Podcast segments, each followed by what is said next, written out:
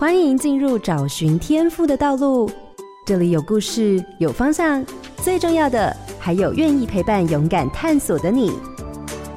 我们一起让教育不一样。我是梁伟莹。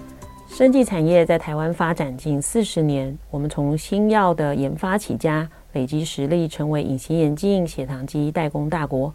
在去年总市值破兆元。未来生技产业如何再进化？想要投入相关的领域，又该怎么准备呢？荧光焦点，生技产业。疫情以来，大家最关心的疫苗、治疗药物都跟生技产业有关。这个跟人还有健康息息相关的产业，也可能成为台湾下个护国神山。而在这样的产业里头，不但要踏实做好相关的研发，更需要有一双看见需求的眼睛。在生技产业里，除了做研究，让研发的成果商品化，也是一个重要的关键。透过认识产业的环节，在工作经验中找到自己的优势能力，累积专业，生技产业也可以是你值得投入的明星产业。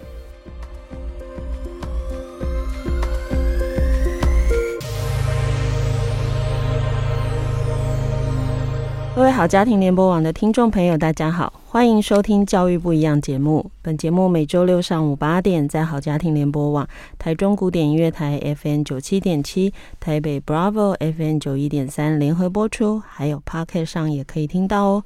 我是蓝伟莹，今天要进行的是生涯不一样的主题，要跟大家聊聊生技业的产品经理的工作。节目中邀请到的是生技产品处的经理王丽芳，丽芳早安，伟莹老师早安，各位听众朋友大家早安，我是丽芳。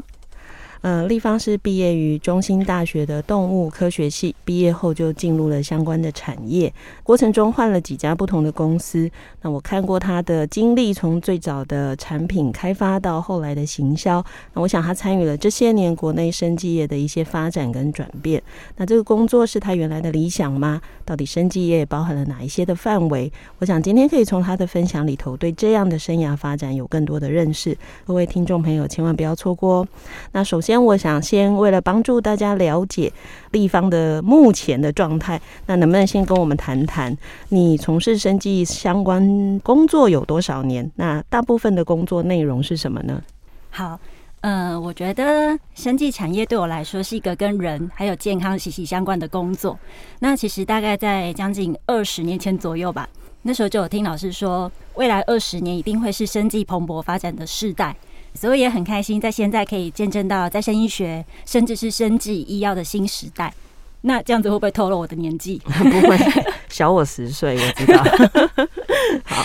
那我觉得，为什么说它跟人的生活还有健康是相关的哦？其实我可以看到，就是现在人对于健康的讲究真的是大大的不同，已经不只是像以前一样，就是很被动的，可能就是等到疾病发生的时候，我们再来想怎么样来治疗疾病，而是可以更加往前推进。比方说，透过一些检测或者是预防。更加了解自己，来提前做好一些健康的规划或者是准备，所以这也是为什么现在产官学研医各界呢都会朝精准健康来做努力。对，所以如果说以生技产业领域来说，从保养品产业开始算起，我大概已经有超过十二年以上左右的时间。只是说最近四年是转换到生医学跟细胞治疗相关的领域，主要提供的服务就是像宝宝或者是大人的产品或者是服务这样子。那所以你平常工作主要面对的对象是谁？因为虽然你刚刚说你可能是对宝宝，但你应该不会对宝宝工作啦，你当然也不会直接对妈妈工作。对，所以你的工作主要的对象是谁？哦，其实以 PM 就是一个产品来说，我的服务对象蛮多的。如果说以时间来切分的话，大概有六成会待在办公室，然后有四成左右的时间我就会往外跑。对，所以如果说待在办公室的时候，想当然尔会面对到就是我的老板。然后再就是跨部门的同事，那比方说作为一个生技产业的产品，我们会遇到的跨部门同事就会有实验室、业务单位、行销单位，或者是客服，还有调度单位等等。所以怎么样跟大家可以一起把业绩做好？但是我觉得最重要的是把每一份服务都做到位，这个对于一个产品来说是很重要的。那如果说对外来说，我觉得就还蛮好玩的。我可以对到医疗单位的专业医护同仁，那我也可以对到一般市场的消费者。比方说像妇幼市场，我真的虽然没有办法对到宝宝，但是我会对到宝宝的爸爸妈妈，甚至他的阿公阿嬷。对，但是如果像一般比较大人的市场，比方说像我们三十五岁以上，你开始会讲究自己，或者是关心爸妈健康的这个族群，就会是我服务的对象。所以看起来，当然，因为我们又不是做业配，也不能讲产品嘛。不过大家听得到的，就是它可能是包含从幼儿开始出生，一直到高龄的健康相关的产业，都可能是你的服务范围。刚刚听起来就会知道，说你的工作其实不单是卖产品，因为你看到大家听下来，就会变成你还要跟研发部门做连接，你可能还要跟其他各个部分的来做一些连接。所以你可不可以谈一下，比如说以一般，其实坦白讲，生可能就是一个特别的行业，可是每个公司里大概都会有产品部门，所以如果以你现在的工作，可以说明一下你跟其他部门的整个连接起来，跟你在整个公司里头到底那个位置或者你们的那个部门的重要性是什么？我觉得身为一个产品啊，当然它的专业度很重要，但是更加重要的是要做到面面俱到，所以我常常也会给自己鼓励哦，作为一个产品。不是说真的把产品生出来就没事了，你要真的把它当成一个自己的孩子，要呵护着他，照顾着他，一直到他可以健康的成长茁壮，甚至像大家都可以喜欢他。对，所以我觉得跟各部门的联动就会很重要。从市场方面，我们就要开始来做关心，比方说现在市场上啊，或者是客户他们到底需要什么？那我可以提供什么样的产品？那你要怎么卖？要卖给谁？在什么样的通路上面做销售？所以基本上我会联动到的，可以用几个构面来做讨论。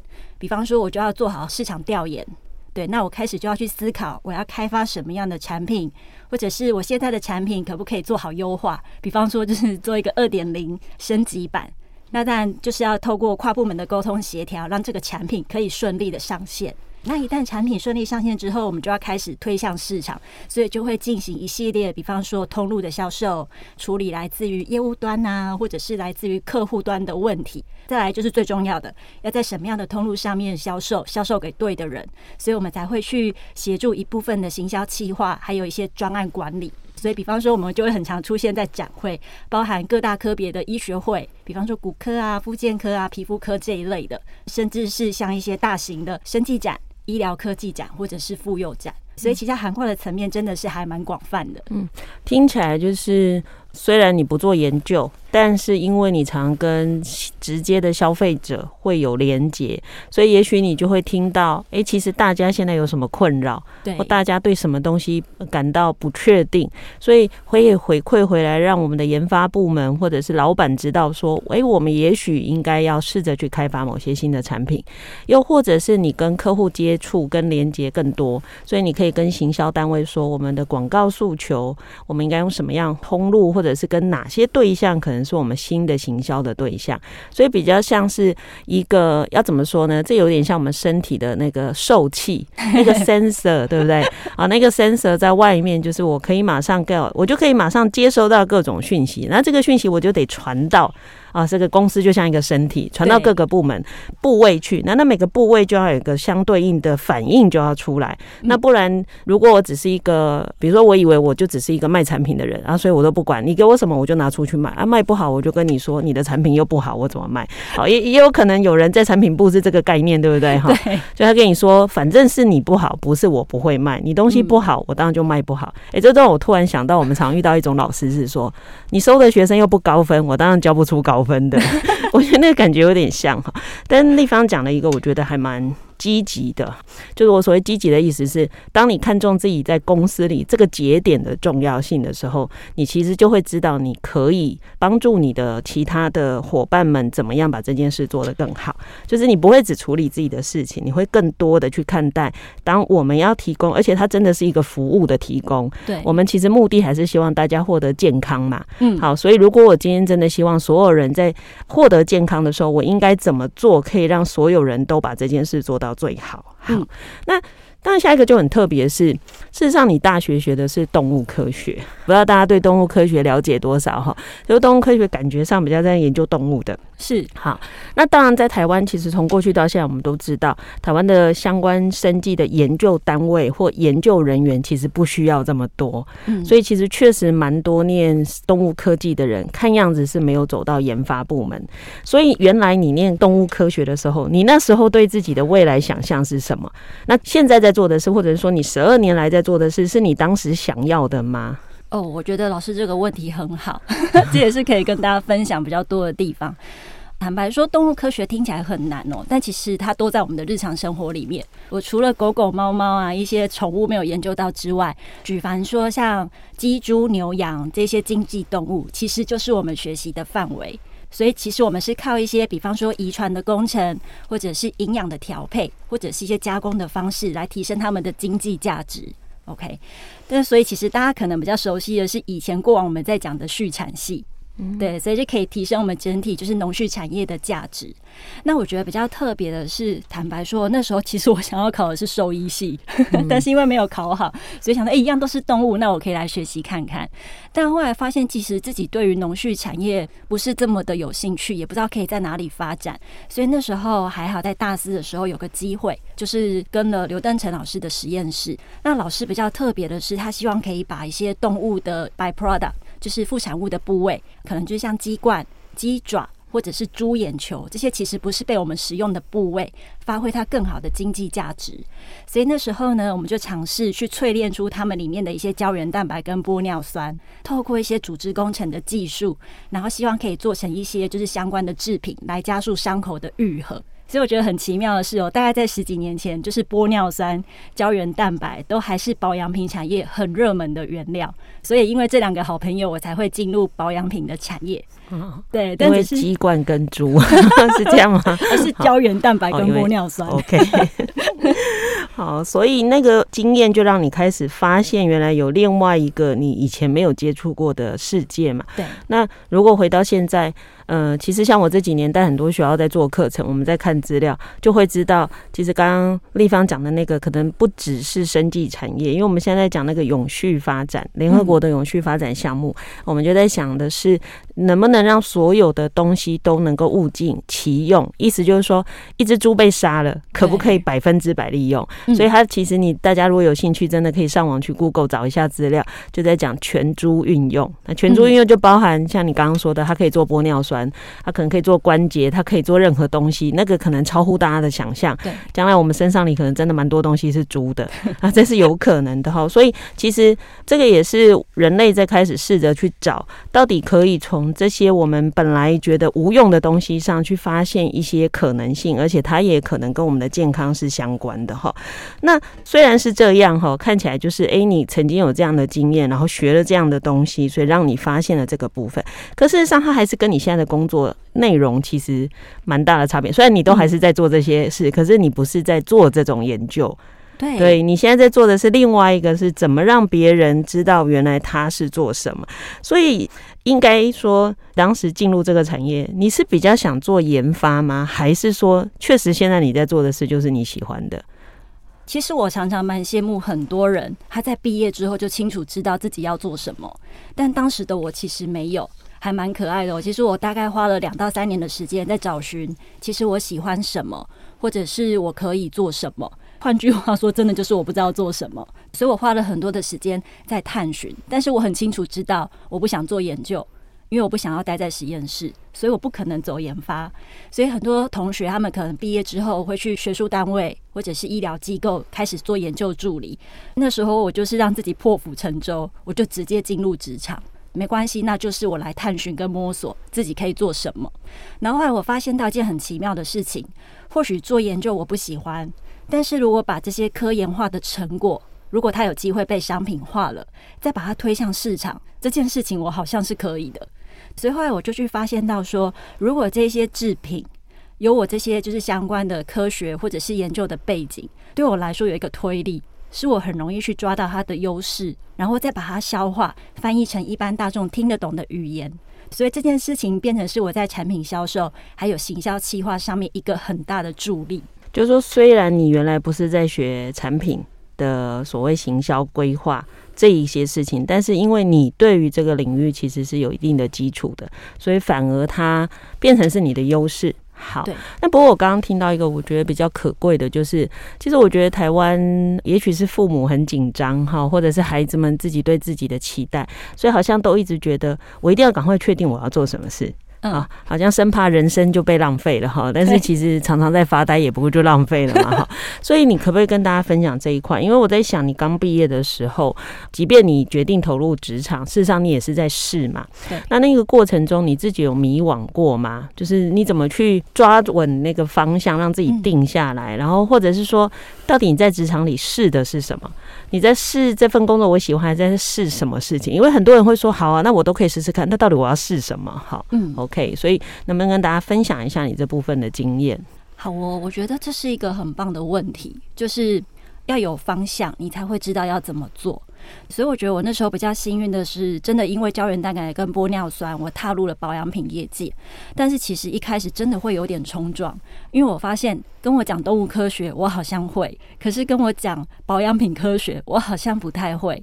甚至是连十几年前的自己，我有没有做好保养这件事情，我都不是那么的肯定。所以我要怎么样去跟大家讲保养品这件事情？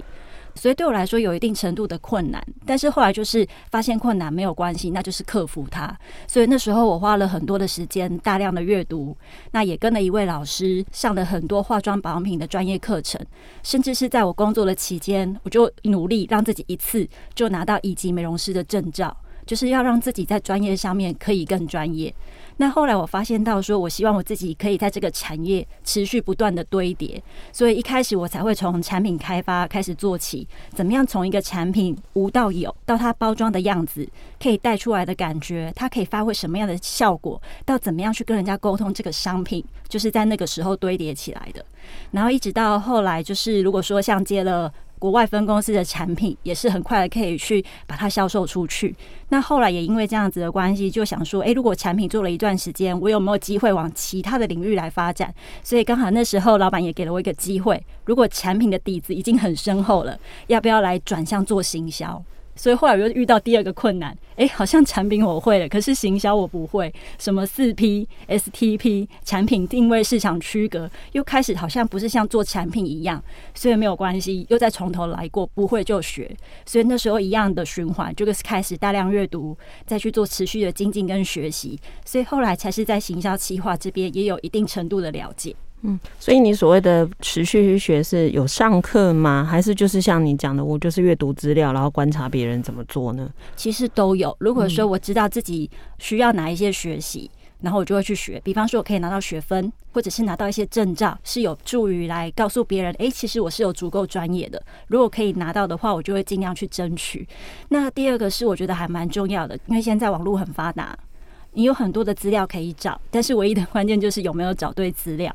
所以一些国内外的趋势、最新的进展、研究跟应用，其实就是要持续不断的去看，这是个蛮重要的。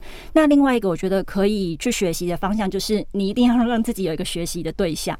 所以有时候不管我做什么，我就会，比方说我在这个产业看到了谁，我觉得他很厉害，那我就开始去研究，其实他有什么样的经历背景，那那些可能就是我可以去学习的方向。就是有点像每一个职业，你不知道他的发展或者他的成长的历程，他跟我们念书不一样。我知道小学完就国中，国中完高中，你等到了职场以后，确实会去找到一些你的 role model 去看，说，哎，原来人家可能经过哪个过程，那我还不知道怎么做，我不然你就先试试看好了，好，所以比较像是这样。不过那这过程中应该回到一个是你可能遇到的老板都是愿意给你时间学的咯，不然其实职场还蛮现实的是，我今天聘用了你，你就是。要能够工作的，我可能没有办法等你在这个过程中还跟我说还没，我还没学好。对，所以这个职场有提供你这样的氛围，或者是会给你这样的支持，让你可以做这样的成长吗？坦白说，在保养品产业，我比较不担心，因为一开始真的确实遇到一个很好的老板，他给我机会学习。可是那时候的我其实相对也年轻。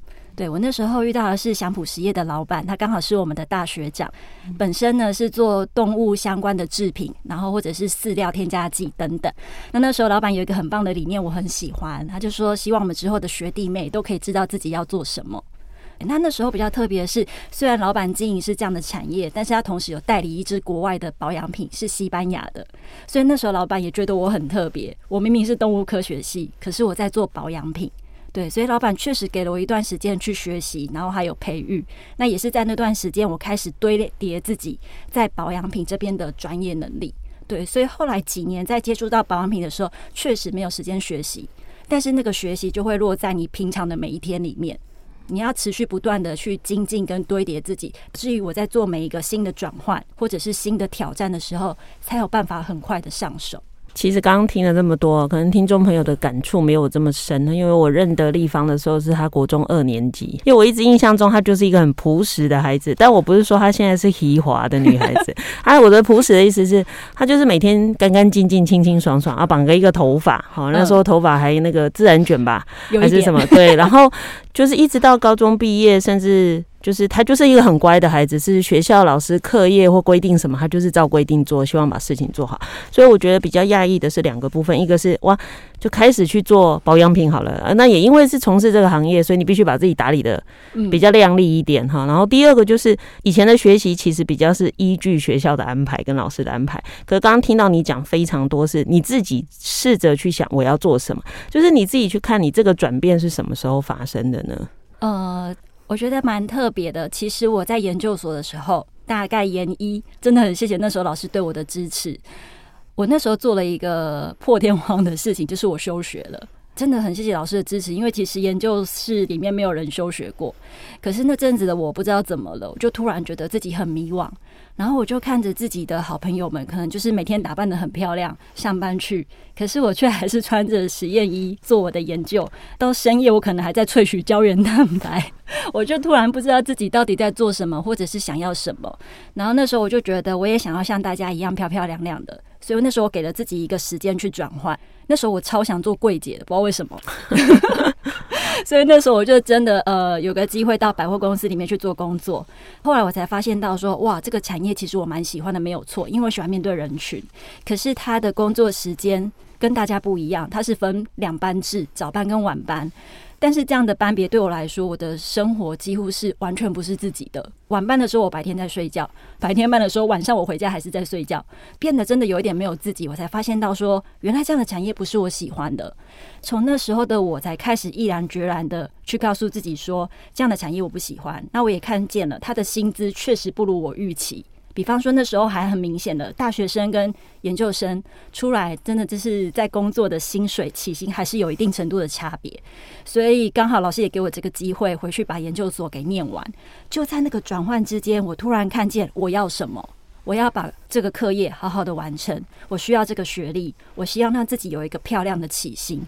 所以从那个动念之间，我才发现，哇，原来我是一个可以清楚知道自己要什么的人。所以在接下来的一年半内，我反而比前面的半年更加努力的学习。因为我知道自己要什么了，然后我也知道自己必须要学习什么。我觉得立方说了一个很重要的哈，台湾很多家长或孩子就觉得，呃，念完高中就要念大学，念完大学就要念研究所。但你问他为什么你要念研究所，他说因为不是念完大学就要念研究所嘛。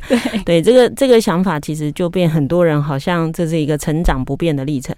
但其实很多不同的国家的人可能跟台湾的想法不太一样，很多人是进了职场才看看，哎、欸，我比较喜欢什么，那我去念。或者也许像丽芳那样，我应该找到我想读书的理由。而不是因为我好像应该读书哈，嗯、但不管你是因为要找到自己真正喜欢什么而去考那个研究所，或者是因为想读书，所以我才要念研究所，都好。总之，至少要知道自己为了什么做这一件事情。